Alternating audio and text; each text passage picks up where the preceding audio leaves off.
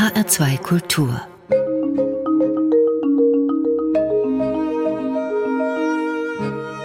Doppelkopf Heute am Tisch mit dem Journalisten Thomas Urban. Das Gespräch mit ihm führt Jochen Rack. Thomas Urban, geboren 1954, ist Autor und Journalist. 1988 bis 2012 war er Osteuropa-Korrespondent der Süddeutschen Zeitung. Heute lebt er in der Nähe von Warschau. Er hat einige Bücher über Polen veröffentlicht, zuletzt zusammen mit Matthias Dobrinski eine Biografie über Papst Johannes Paul II. Herr Urban, dieses Buch über den Papst Johannes Paul II. ist 2020 erschienen zum 100. Geburtstag von Karel Wojtyla.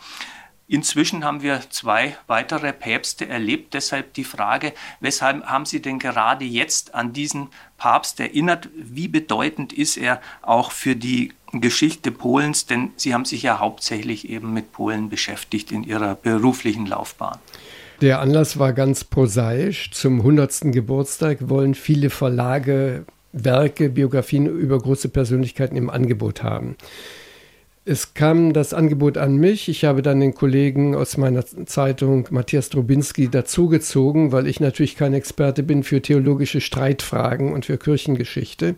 Wir haben dann auch inhaltlich das Buch aufgeteilt. Ich habe mich befasst mit seiner Biografie in Polen bis zu seiner Wahl 1978, mich dann mit seinen Reisen nach Polen befasst und auch die Ostpolitik des Vatikans gegenüber Russland und der russisch-orthodoxen Kirche näher beleuchtet berichtet.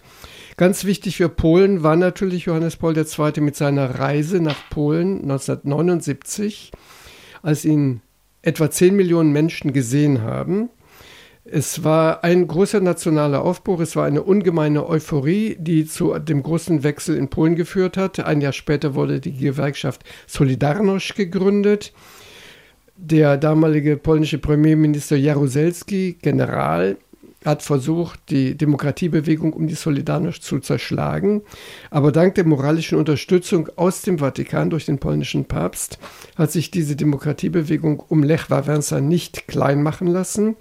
Und letztlich hat sie gewonnen, weil es 1989 zu den ersten halbfreien Wahlen in Polen kam, die mit einem Erdrutschsieg der Demokraten endete.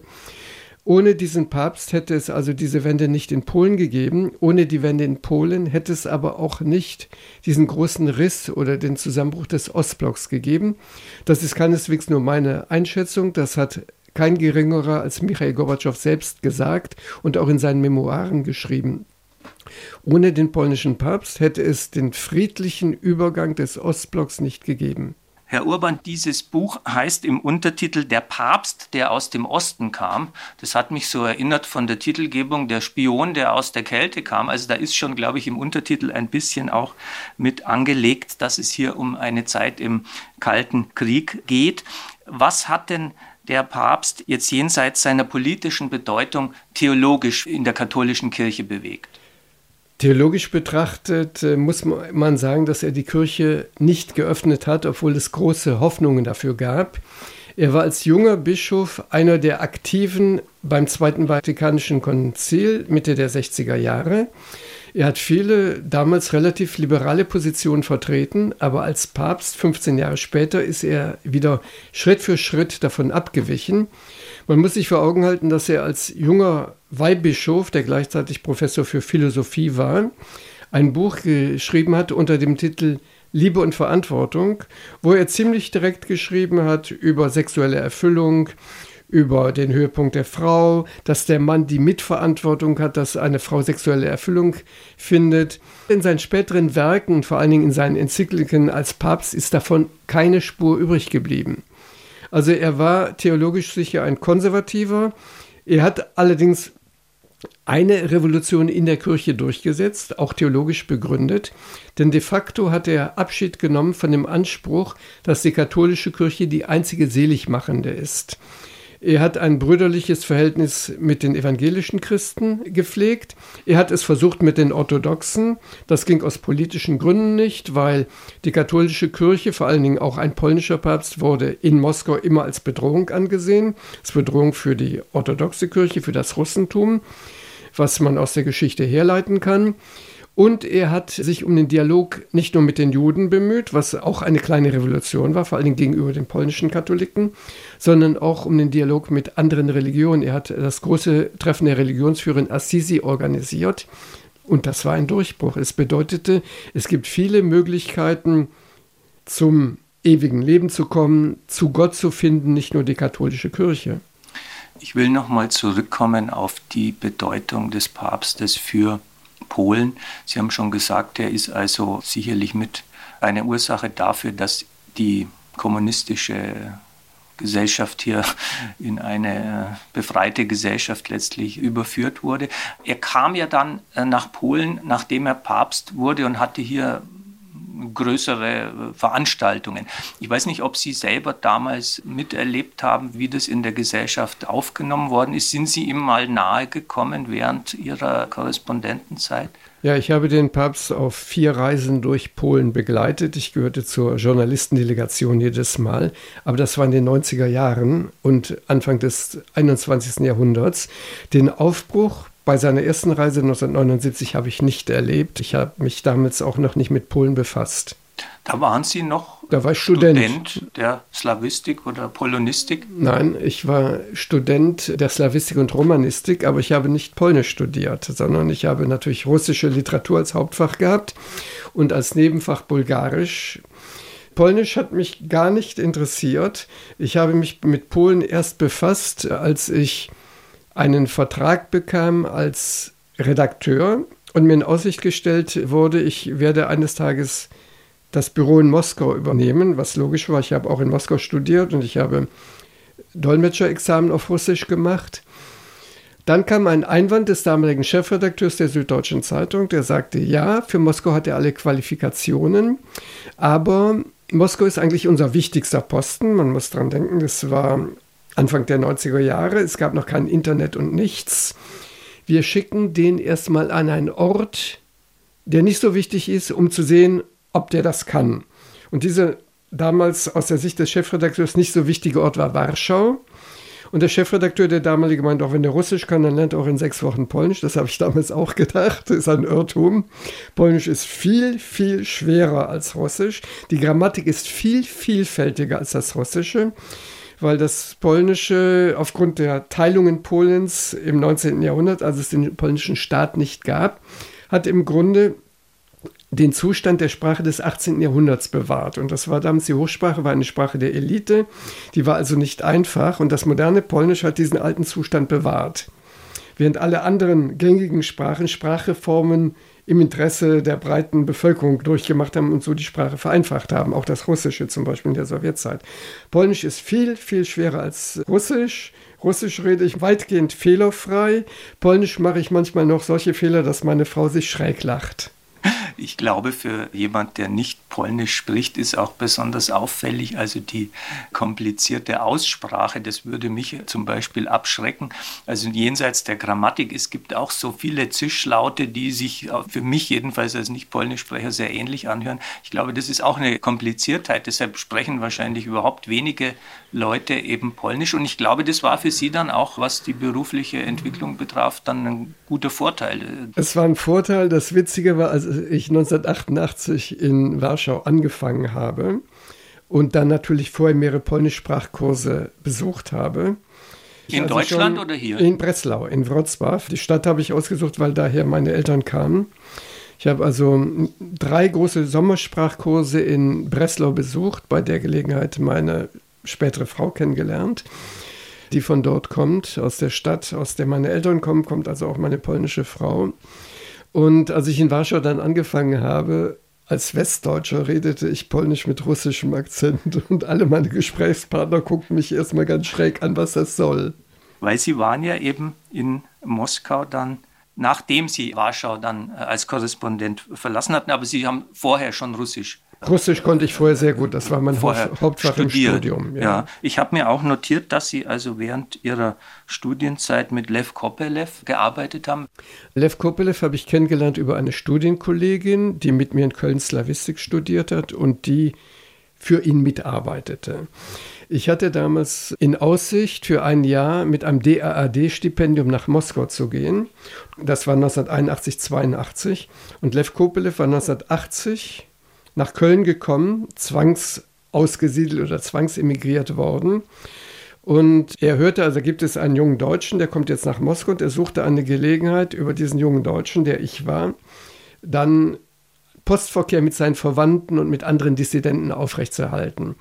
Und schickte mir dann immer über die deutsche Botschaft Briefe und Medikamente für Dissidenten, was verboten war. Ich habe das dann gemacht. Ich kriegte dann auch Ärger, weil das dann irgendwann dem KGB aufgefallen ist, dass ich Kontakte zu Familienmitgliedern von russischen Dissidenten hatte, zum Beispiel von nächsten Verwandten von Jelena Bonner, der Frau von Sacharow, die ich selber nicht getroffen habe, weil die damals im Hinterland in der Stadt Gorki verbannt waren.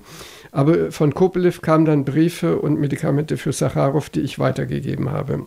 Und haben Sie von dieser Überwachung was bemerkt? Natürlich, weil ich wurde nämlich festgenommen und aus dem Land geworfen. Aber Sie hatten vorher schon, also wussten Sie, dass die äh, ja, hinter ich, Ihnen her sind? Wie muss man sich das vorstellen? Ich habe das sehr schnell gemerkt. Ich wohnte also in einem kleinen Zimmerchen in der Moskauer Staatsuniversität, also in dem berühmten Gebäude der Lomonossow-Universität. Das war so ein Gefühl, wenn man da drin wohnt, als ob man im Kölner Dom wohnt. Ich habe also Postkarten verschickt und das Fensterchen angestrichen meines Kleinzimmers. In welchem Stockwerk? Das war der siebte Stock. Also und, relativ und, niedrig, weil das ist ja, ja, ein riesiges Gebäude. Ja, ja, es gibt da 26 Stockwerke. Aber oft ging der Lift nicht. Also es war auch ein gutes Training, immer dann da hoch und runter zu gehen. Und man machte dann den Haartest. Der Haartest bedeutet, man klemmt ein Haar oben an der Schreibtischschublade ein und wenn man abends zurückkommt aus der Bibliothek oder aus dem Seminar und das Haar ist nicht da, dann bedeutet das, jemand hat in der Abwesenheit in der Schublade gewühlt. Also das wusste ich. Aber ich war damals Mitte 20 und war leichtsinnig und habe gedacht, mir wird nichts passieren. Aber so ist das dann gelaufen. Also das heißt, der KGB hat ihre Korrespondenz da. Die wussten alles. Die haben mich festgenommen, die haben mir alles gezeigt, die hatten alles fotografiert. Die hatten mich bei allen Treffen fotografiert. Wenn ich mit einer Kommilitonin im Bolschoi-Theater war, wurde ich fotografiert. Ich wurde überall fotografiert. Das hat mich dann erstaunt, wie wichtig die mich genommen haben. Ja, ja, ja. Andererseits habe ich dann mitbekommen, dass die irgendwie doch nicht ganz auf der Höhe waren, weil ich hatte Wehrdienst geleistet und war Reserveoffizier. Und die haben mich aber gehen lassen. Die haben mich verhaftet und dann gehen lassen. Und zwei Jahre später war dann in einer russischen, in einer Moskauer Zeitung ein Bericht, wie deutsche, westdeutsche Institutionen, unter anderem der DAD, ihre Stipendiaten instrumentalisieren, dass sie Russland ausspionieren oder die Sowjetunion. Das ist natürlich Unsinn. Und da wurde mein Name auch genannt. Wir mussten, bevor wir das Stipendium angetreten haben, unterschreiben, dass wir uns auf gar keinen Fall politisch betätigen sonst müssten wir das Stipendium zurückzahlen. Ich weiß noch, dass ich, als ich dann zurückkam, kriegte ich einen Brief vom DAD. Ich hätte mich politisch betätigt gegen die Bedingungen des Stipendiums. Ich müsste jetzt diese 6000 Mark, die das waren, bitte schön zurückzahlen. Und dann hat Lev Kopelev einen Brief an das Bundespräsidialamt, an, also unter Carstens damals geschickt und die haben sich dann eingesetzt, dass diese Sache niedergeschlagen wurde. Also so war damals auch diese politische Korrektheit, ja nicht den großen Bruder in Moskau von deutscher Seite aus zu reizen. Herr Urban, wir wollen über diese Zeit, die kommunistische Zeit in, im zweiten Teil unseres Gesprächs noch etwas detaillierter reden, aber vorher erst mal eine Musik hören, die Sie mitgebracht haben von Maria Szymanowska drei kleine Stücke aus den fünf Werken für Klavier. Die haben wir hier ausgesucht. Wie sind Sie zu dieser Auswahl gekommen? Maria Schimanowska ist eine Komponistin, die all meine Interessengebiete verbindet. Ihr erster Lehrer war ein Deutscher in Warschau, Josef Elzner. Er war auch der Entdecker von Chopin. Also er war ein Deutscher, der Musiklehrer in Polen war. Sie hat dann in Warschau ihre Karriere begonnen und hat ihre, ihre, Karriere beendet am Zarenhof in St. Petersburg. Und sie hat also sozusagen meine drei wichtigsten Länder, nämlich Deutschland, Polen und Russland, miteinander verbunden. Und ich bin selber ein großer Liebhaber klassischer Musik, also bin ich irgendwann auf Maria Schimanowska gekommen. Ist sie populär in Polen? Nein, sie besetzt eine Nische. Sie ist allgemein keine große Größe in der ganzen klassischen Musikwelt aber für mich verkörpert sie halt diese kulturelle Dreieinheit. Dann hören wir jetzt von Maria Szymanowska aus dem Album Hommage à Chopin die ersten drei Klavierstücke Anglaise, Menuett und die Mazurka Nummer 1, interpretiert von Anna Gurari.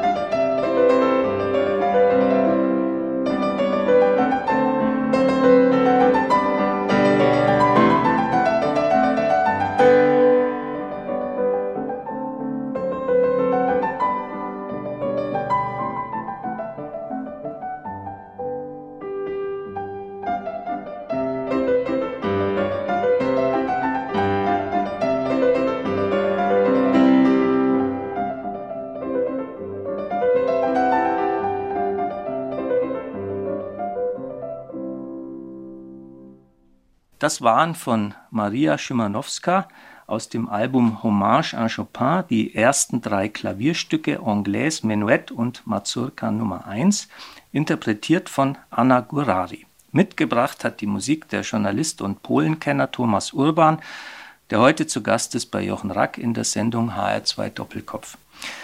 Herr Urban, mich interessiert natürlich, wie diese Erfahrung in der kommunistischen Welt war. Sie haben erzählt, Sie waren eben in Moskau in den frühen 80er Jahren, als der Kommunismus noch lebendig war, wenn auch vielleicht totgesagt, aber immer noch lebendig. Es dauerte noch einige Jahre bis zum Zusammenbruch der Sowjetunion. Was sind denn so die prägenden Erfahrungen, die Sie damals hatten? Sie haben gesagt, Sie haben an der Lomonossow-Universität studiert. Das ist also auch ein berühmter Bau, einer der sieben Schwestern der sogenannten großen stalinistischen Hochhäuser in Moskau. Da ist man sozusagen von vornherein an einem exponierten Ort, wo sich dieser Geist irgendwie des kommunistischen Systems auch verdichtet. Was waren denn da so die prägenden Erlebnisse in dieser Zeit? Es gab zwei verschiedene spannende Aspekte. Das eine war die Bekannten, die man getroffen hat, zu den berühmten Küchengesprächen. Gespräche finden dann in Moskau in den kleinen Wohnungen in der Küche statt. Und man redet über Gott und die Welt und redet auch in Andeutungen natürlich über die politische Situation. Das war die Zeit, wo man in Literatur, in Theater, auch in Musik zwischen den Zeilen lesen musste. Es war also die Kunst der Andeutung und diese Andeutungen zu verstehen. Das war noch die Brezhnev. -Ära. Das war der letzte Zirkel der Brezhnev-Zeit, 81, 82. Brezhnev ist Ende 82 gestorben. Die ganze Atmosphäre war schwer und drückend. Alle erwarteten, dass irgendwas passiert nach dem Tod Brezhnev. Also Brezhnev war ja im Grunde die, es gab dann diese Witze über die sprechende Mumie und so weiter. Alle waren auch indigniert, dass sie so einen Staatschef hatten. Partei- und Staatschef war er ja, der Mann mit der riesigen Ordensschnalle auf der Brust und so weiter. Es gab da also ganz viele Brezhnev-Witze auch, aber die alle hinter vorgehaltener Hand erzählt wurden. Das war spannend. Man kann als westdeutscher Student ganz leicht zu Kontakten zu führenden Köpfen der Intelligenz. Also ich habe auch, zum Teil hat mir da Kopelev den Weg geebnet, die wichtigsten in Moskau lebenden sowjetischen Schriftsteller dieser Zeit besucht. Zum Teil um Geschenke zu bringen, um Briefe zu bringen. Aber das Interessante war dann für mich, dass die von mir hören wollten, wie ich mich fühle, wie es im Westen geht, was ich erwarte. Also ich war aufgrund der Tatsache, dass ich im Grunde ein kleiner westlicher Student war, für die als Gesprächspartner interessant, wodurch ich mich wiederum sehr geschmeichelt fühlte. Also das war eine große Erfahrung, all diese wichtigen Leute kennenzulernen. Das Zweite war, also ich hatte keine Illusionen über das System. Unter den westdeutschen Studenten waren immer ein Teil, die waren also im MSB Spartakus oder anderen kommunistischen Gruppen, die waren dann begeistert von der Sowjetunion. Den verging dann meistens ganz schnell die Begeisterung, wenn sie den Alltag erlebt haben. Ich habe das Beispiel einer italienischen Kommunistin, die auf meiner Etage in der Lomonossow-Universität wohnte die sagte, was ihr immer erzählt von KGB, das ist alles Unsinn, das ist ganz großer Mist und ihr seid Opfer der imperialistischen Propaganda. Und diese Francesca hieß die, wollte eines Tages ihre Großmutter auf Sardinien zum Geburtstag anrufen. Und man musste diese Ferngespräche auf der Poststelle der Lomonossow-Universität zwei, drei Tage vorher bestellen.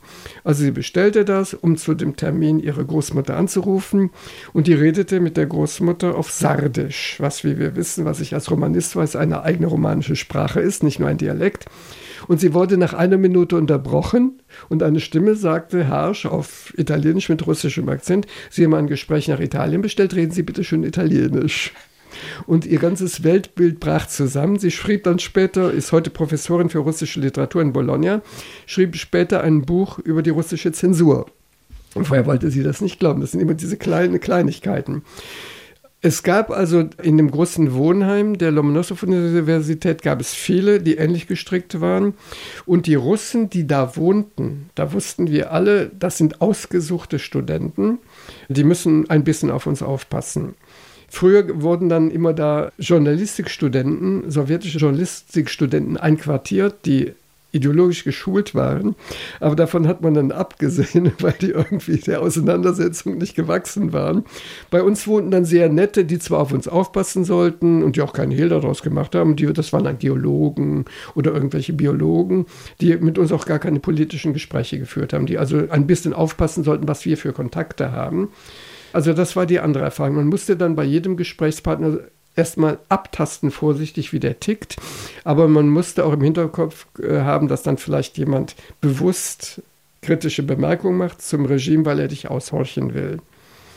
Witzigerweise bin ich mit dieser Erfahrung dann zu den ersten polnischen Sprachkursen 1986 gegangen nach Breslau und dachte, junge Polen, die den Kontakt zu mir suchen, die wollen dich bestimmt bespitzeln. Aber es stellte sich heraus, dass das ganz anders war. Die wollten mich nicht bespitzeln. Ich will dieses Stichwort Breslau deshalb aufgreifen, weil ihre Eltern, wie Sie schon angedeutet haben, aus Breslau kamen. Breslau ist ja berühmt geworden im Zweiten Weltkrieg als Festung und ist deshalb sehr zerstört worden im Krieg, ist dann von den Deutschen mehr oder minder verlassen worden. Die wurden vertrieben und es hat sich eine neue Bevölkerung, die vor allem aus äh, dem früheren Ostpolen kam, dort angesiedelt. Was haben denn Ihre Eltern über diese Stadt erzählt? Sie selber sind ja dort nicht geboren, sondern in Leipzig, wenn ich das richtig ja. sehe. Also ich bin in Leipzig geboren, weil meine Eltern nach der Vertreibung, also meine Mutter wurde vertrieben, mein Vater war Soldat bis Kriegsende und konnte dann natürlich nicht nach Schlesien zurückkehren. Die Eltern haben sich dann in der sowjetischen Besatzungszone der späteren DDR niedergelassen, wo meine älteren Brüder und ich geboren sind. Aber ich war dann noch nicht mal anderthalb Jahre alt, als die Familie in den Westen geflohen ist. Breslau wurde natürlich von meinen Eltern idealisiert. Das waren ihre Jugendjahre, es war alles toll. Beide Eltern äh, stammen aus Familien, die sehr distanziert zum Naziregime standen. Der Großvater äh, mütterlicherseits, der Vater meiner Mutter, war aktiv in der katholischen Partei Zentrum, war in der Stadtverwaltung einer Stadt bei Breslau, wurde dann 1933 von den Nazis rausgeworfen und wurde erstmal arbeitslos. Und väterlicherseits, das waren alles gute Sozialdemokraten. Ein Onkel meines Vaters war zum Beispiel Sekretär im Breslauer Büro des Reichstagspräsidenten Paul Löbe, der ja in, aus Breslau kam und dort auch sein Büro hatte. Aber Breslau war für sie die Jugendzeit, die jungen Jahre, unbeschwert, das war alles toll. Und das Breslau, von dem sie mir und den Brüdern erzählt haben, das gab es natürlich überhaupt nicht mehr. Und ich hatte irgendwann als Jugendlicher dann genug von diesen ganzen vertriebenen Geschichten. Und ich habe mich erst wieder interessiert, als ich wusste, ich muss Polnisch lernen, um mich auf den nächsten Job vorzubereiten. Und dann habe ich Breslau bewusst ausgesucht. Es gab damals mit der 80er Jahre vier polnische Unis, die Sommerkurse für Ausländer angeboten haben. Das war Warschau, Krakau, Lublin und Breslau. Und ich bin dann nach Breslau gegangen, weil da meine Eltern herkamen. Und dort wurde ich dann von jungen Polen, die ich kennengelernt habe, konfrontiert mit der Frage, wie war das denn? Irgendwann habe ich erzählt, dass meine Eltern von da kommen. Am Anfang wollte ich das verschweigen, weil ich dachte, dass es nur negative Reaktionen gibt, nach dem Motto, ein Sohn deutscher Vertriebenen. Die Vertriebenen sind das Feindbild der Polen, die da jetzt leben. Es war genau umgekehrt. Es gab eine unglaubliche Offenheit. Es gab ein großes Interesse für die deutsche Vergangenheit von Breslau. Das hat sich bis heute nicht geändert. Das ist also, Breslau tickt völlig anders, auch die heutigen Polen dort, als meinetwegen Warschau. Was, Warschau hat die Erfahrung schlimmster deutscher Verbrechen im kollektiven Gedächtnis. Ghettoaufstand, Warschauer Aufstand. Und Breslau, die Breslau haben mit Deutsch verbinden sie, dass das eine Stadt war, wo alles gut organisiert war, die natürlich dann im Krieg zerstört wurde. Also das Bild der deutschen Zeit für die meisten Breslau ist positiv besetzt. Wie weit ist denn die Versöhnung zwischen Deutschen und Polen, wenn man dieses Wort benutzen will, denn es wird ja jetzt auch benutzt in diesem neuen Zentrum für Flucht, Vertreibung, Versöhnung, was im Jahr 2021 in Berlin eröffnet wurde.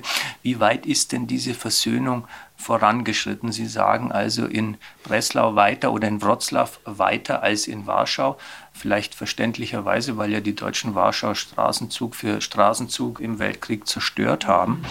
Es gab ja große Debatten und Sie haben diese Debatten auch in einem Buch mit dem Titel Der Verlust sehr intensiv aufgearbeitet, die Geschichte der gegenseitigen Vertreibungen. Da gab es ja Schuldzuweisungen, da gab es also äh, mediale Debatten und gegenseitige Ressentiments. Jetzt ist dieses Buch ja schon, wenn ich das sehe, über 15 Jahre alt, 2005 erschienen, wenn ich mich recht erinnere.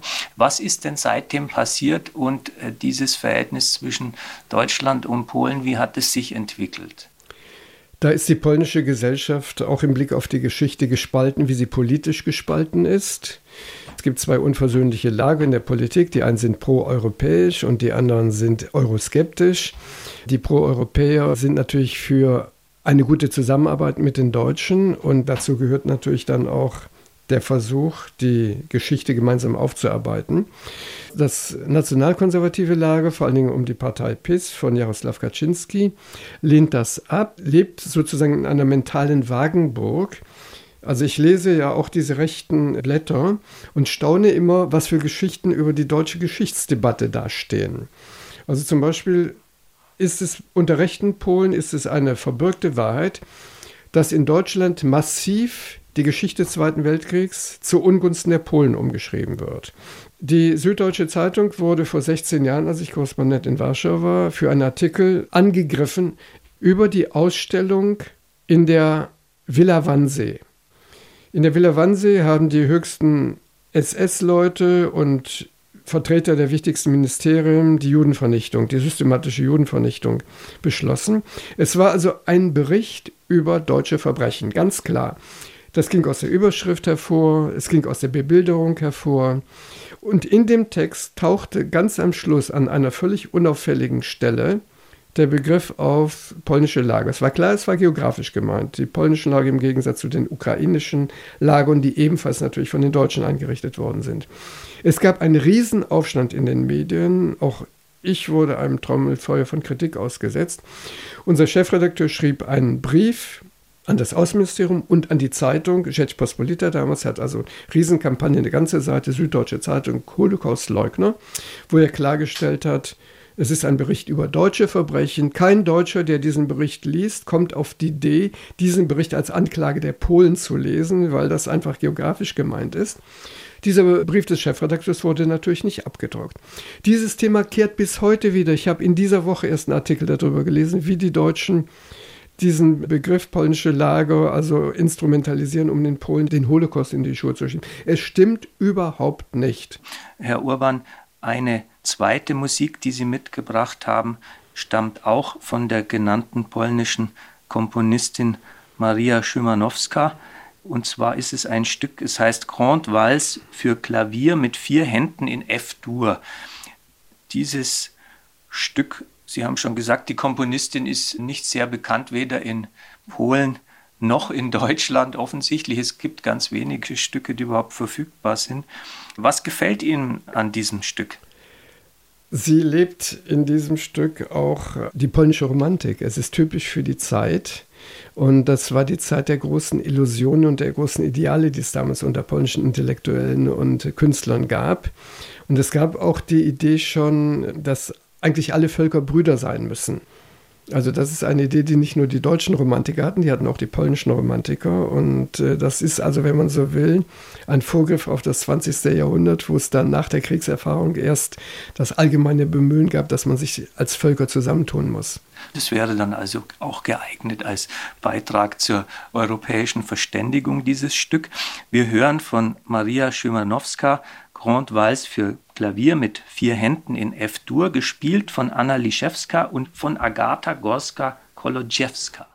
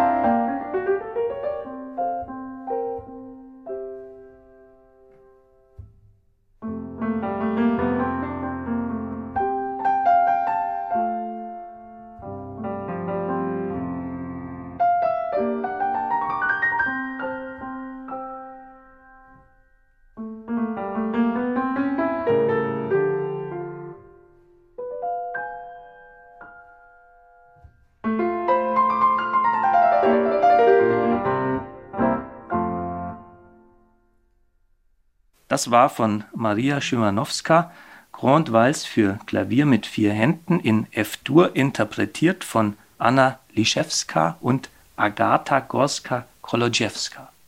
Mitgebracht hat die Musik der Journalist Thomas Urban, der heute zu Gast ist bei Jochen Rack in der Sendung HR2 Doppelkopf. Herr Urban, Sie haben schon ein bisschen was erzählt von Ihrer Korrespondentenzeit in Warschau. Ich will aber darauf insbesondere nochmal zurückkommen, weil es war die interessante Zeit kurz nach der Wende. Sie waren da, glaube ich, Anfang der 90er Jahre. Sagen Sie es mir genau. Ich war in Warschau von 88 bis 92. Von 88 bis 92. Das ist also die ideale Zeit, wenn man so will, den Umbruch zu beobachten von der kommunistischen Gesellschaft in die neue kapitalistisch-demokratische Welt da sind ja viele Weichenstellungen auch passiert, die Polen bis heute prägen. Wenn Sie erst mal erzählen, wie es damals so in Warschau zuging, was Sie da erlebt haben, denn dieser Umbruch war ja für viele auch traumatisch, kann man sagen. Es war einerseits die Freiheit, gleichzeitig die Installation eines neuen ökonomischen Systems, von dem keiner, jedenfalls im Osten, genau wusste, mit welcher Härte da zum Teil also auch die Logik sich auswirkt. Ja, es wurden Millionen arbeitslos innerhalb weniger Wochen. Es stellte sich ja heraus, dass die meisten polnischen Betriebe eigentlich nicht konkurrenzfähig sind. Das Land wurde überflutet von Konsumgütern aus dem Westen, also vor allen Dingen aus Deutschland. Und es gab eine unglaubliche Kriminalitätswelle. Einbrüche, Autodiebstähle, die Automafia blühte auf. Die Polen haben immerhin daraus äh, die Schlüsse gefunden, dass sie ein sehr gutes System haben bis heute zur Registrierung von Autos. Also heute gibt es die polnische Automafia in dieser Weise überhaupt nicht mehr.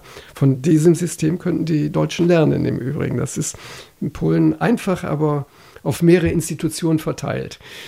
Es gab die große Unsicherheit, die Hoffnungen, die man hatte mit dem Jahr 89, mit dem Wendejahr, die brachen bei ganz vielen Menschen zusammen. Es stellte sich heraus, dass die Systemgewinnler oft mit dem alten Regime verbunden waren. Es entwickelte sich auch in Polen eine Oligarchengruppe, die nicht so auffällig in Erscheinung trat wie in Russland oder in der Ukraine, aber die gibt es. Das waren alles Vertreter des alten Regimes aus Geheimdienstkreisen oft, äh, die dann auf einmal Millionäre, Generaldirektoren, Inhaber großer Aktienpakete wurden. Was man in Deutschland die Wendehälse nannte. In die Wendehälse, aber es ist nicht nur die Wendehälse, sondern auch die Wendegewinnler. Äh, das gab es in Polen sehr.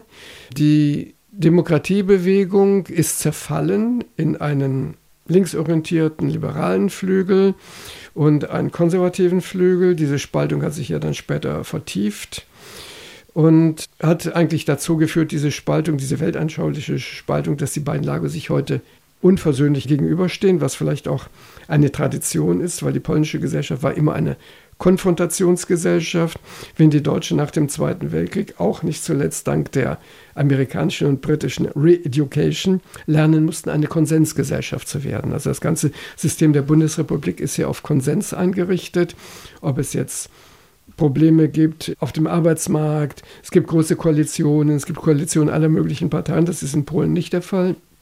In Polen funktioniert die politische Landschaft ähnlich wie in den romanischen Ländern, also wie in Frankreich, Italien, Spanien, die auch konfrontative Gesellschaften sind. Also die Hoffnungen mit der Wende 89 brachen schnell zusammen. Schon 1993 wurden die Postkommunisten, die sich jetzt Sozialdemokraten nannten, wieder an die Macht zurückgewählt. Aber aufgrund ihrer vielen Finanzskandale und Korruptionsaffären wurden die nach einer Legislaturperiode wieder abgewählt. Und seitdem haben wir dieses Ausschwingen des Pendels zwischen rechts und links oder heute jetzt sind linke oder liberale Gruppen völlig marginalisiert, auch weil die selber ganz große Fehler gemacht haben. Und wir haben jetzt die beiden größten Gruppen. Eine ist gemäßigt konservativ, die andere ist nationalkonservativ. Also das System ist völlig anders strukturiert als das deutsche weil den Begriff soziale Gerechtigkeit, den also bei uns SPD und die Partei Die Linke, zum Teil die Grünen versuchen zu besetzen, diesen Begriff der sozialen Gerechtigkeit hat hier die nationalkonservative PIS besetzt. Wenn sie in Deutschland, also die Partei Kaczynskis, wenn sie als nationalkonservativ bezeichnet wird, greift das zu kurz, weil das ist ihre politische, historische Ideologie. Aber Ihre Sozialpolitik ist klassisch links, wie die SPD vor dem Godesberger Programm. Also Reichensteuer, Sozialleistungen für die schwächeren Schichten und so. Das wird in Deutschland. Die Rente auch, wurde erhöht. Die Rente wurde Kindergeld. Erhöht. Ja, ja, Kindergeld. Das wird in Deutschland oft übersehen. Das ist ein Grund, warum die PIS die letzten Wahlen gewonnen hat. Herr Urban, Sie sagen im Grunde genommen, dass dieses Verhältnis zwischen Deutschland und Polen so kompliziert geworden ist, dass dieser Antagonismus zwischen der nationalkonservativen Richtung und der in Deutschland äh, herrschenden äh, Politik sich so ausgeprägt hat. Das liegt an Fehlern der deutschen Außenpolitik. Es gibt ja noch den dritten großen Komplex, von dem ich berichten wollte. Das sind nämlich die Wirtschaftsstrukturen. Die ehemaligen Ostblockländer haben dasselbe erlebt wie die ehemalige DDR mit gewaltiger Finanzkraft und mit gewaltiger Dynamik gingen westliche Firmen, vor allen Dingen deutsche Firmen, in diese Länder. Nicht nur nach Polen, auch in die damals noch bestehende Tschechoslowakei, nach Ungarn und so weiter. Haben dort Filialen gegründet, haben Nicht nur Deutsche, sondern auch, auch Franzosen. Aber die Deutschen sind überall die wichtigsten gewesen. In Polen mit großem Abstand. Und wie wir wissen aus Berichten von Bewohnern der ehemaligen DDR über deren Empfindungen, wie die Deutschen da reingegangen sind, wer dann deutscher Firmenvertreter war oder deutscher Generaldirektor, das waren nicht die großen Diplomaten. Die gingen dann rein und haben sich aufgeführt, als sind sie die neuen Herren, haben sich wie Kolonialherren aufgeführt. Das ist so. Ich habe das selber oft genug erlebt, wenn der Direktor einer deutschen Automobilfirma in Polen verhandelt oder sagt, wir müssen ja nicht mehr mit euch, wir können auch woanders hin. Die sind also wie die Herren aufgetreten. Was da natürlich dann besonders peinlich ist, wenn man bedenkt, dass die Herrenrasse damals, also im Zweiten Weltkrieg, die Polen das spielt natürlich als Untermenschen. Dann, das kommt natürlich dann in Polen immer wieder hoch dann. Also es gab ja solche wirklich auch kuriosen Geschichten dann. Warum ist der tschechische Autohersteller Skoda so groß geworden, der ja zum VW-Konzern gehörte. Ursprünglich wollte VW nach Polen gehen, weil Polen ist der größere Markt. Aber dann haben die damalige rechte Regierung, die kurz äh, Anfang der 90er Jahre am Ruder war, sagte, nee, nee, nee, machen wir nicht, Deutsche schon wieder hier. Und dann haben sie sich geärgert, dass die Deutschen diese großen Werke dann halt in Tschechien gebaut haben. Also das spielt alles eine große Rolle. Oder es gab zum Beispiel damals einen Beschluss der Regierung in Warschau, deutsche Investoren bitte schön ja, aber bitte nur an der Ostgrenze Polens, nicht in den ehemaligen deutschen Gebieten. Und dann ist natürlich kein deutscher Investor gekommen, weil es gab in Polen noch keine Autobahn und keine Infrastruktur und so weiter. Also das war vielfältig. Das waren nicht nur natürlich die Fehler der Parteien, das waren es war dieses ganze Bündel. Also die Europäische Union, die liberale Demokratie in der Europäischen Union, hat aufgrund der großen Krisen aus der Sicht von Warschau, ähm, Budapest, Bukarest, ist kein Erfolgsmodell, weil es den Krisen nur mit großer Mühe stattgefunden hat. Also es gibt ein ganzes Bündel von Argumenten, warum Polen oder Ungarn sich nicht an der Verteilung von Flüchtlingen beteiligen. Das Hauptargument ist, wir sehen, dass das nicht mal bei den reichen Deutschen klappt, bei den Franzosen klappt es nicht. Es gibt Riesenprobleme, es gibt Riesengräben in der Gesellschaft. Warum sollen wir diese Fehler wiederholen. In Deutschland wiederum sagt man ja, die Polen sind alle Rassisten, wenn sie das nicht machen. Aber die Sache ist viel, viel komplizierter. Also der Modellcharakter der EU, vor allen Dingen der Deutschen, ist verblasst. Wie lange wird denn dieser Peace-Kurs noch Bestand haben? Denn Sie haben sich angelegt mit der EU. Es gibt ja diesen Konflikt in Bezug auf den Rechtsstaat.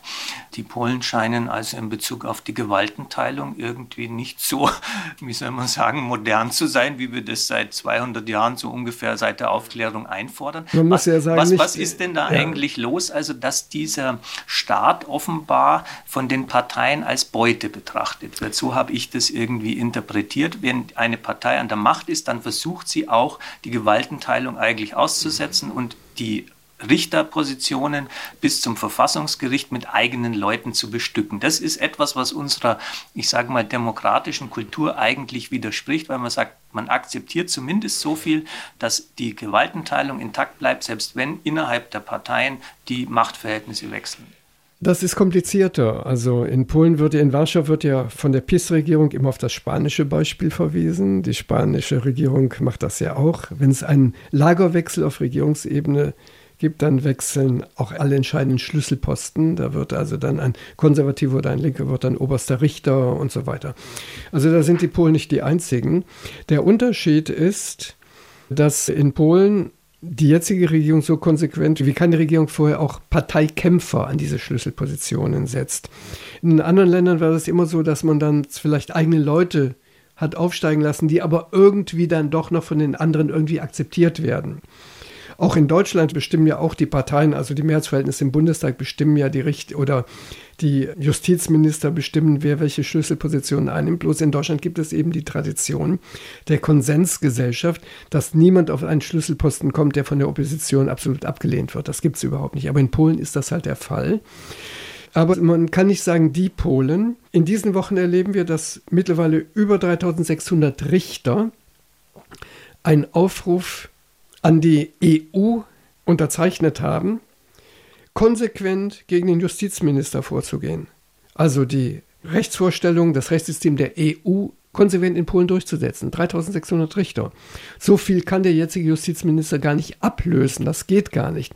Das heißt also, die Richterschaft wacht auf.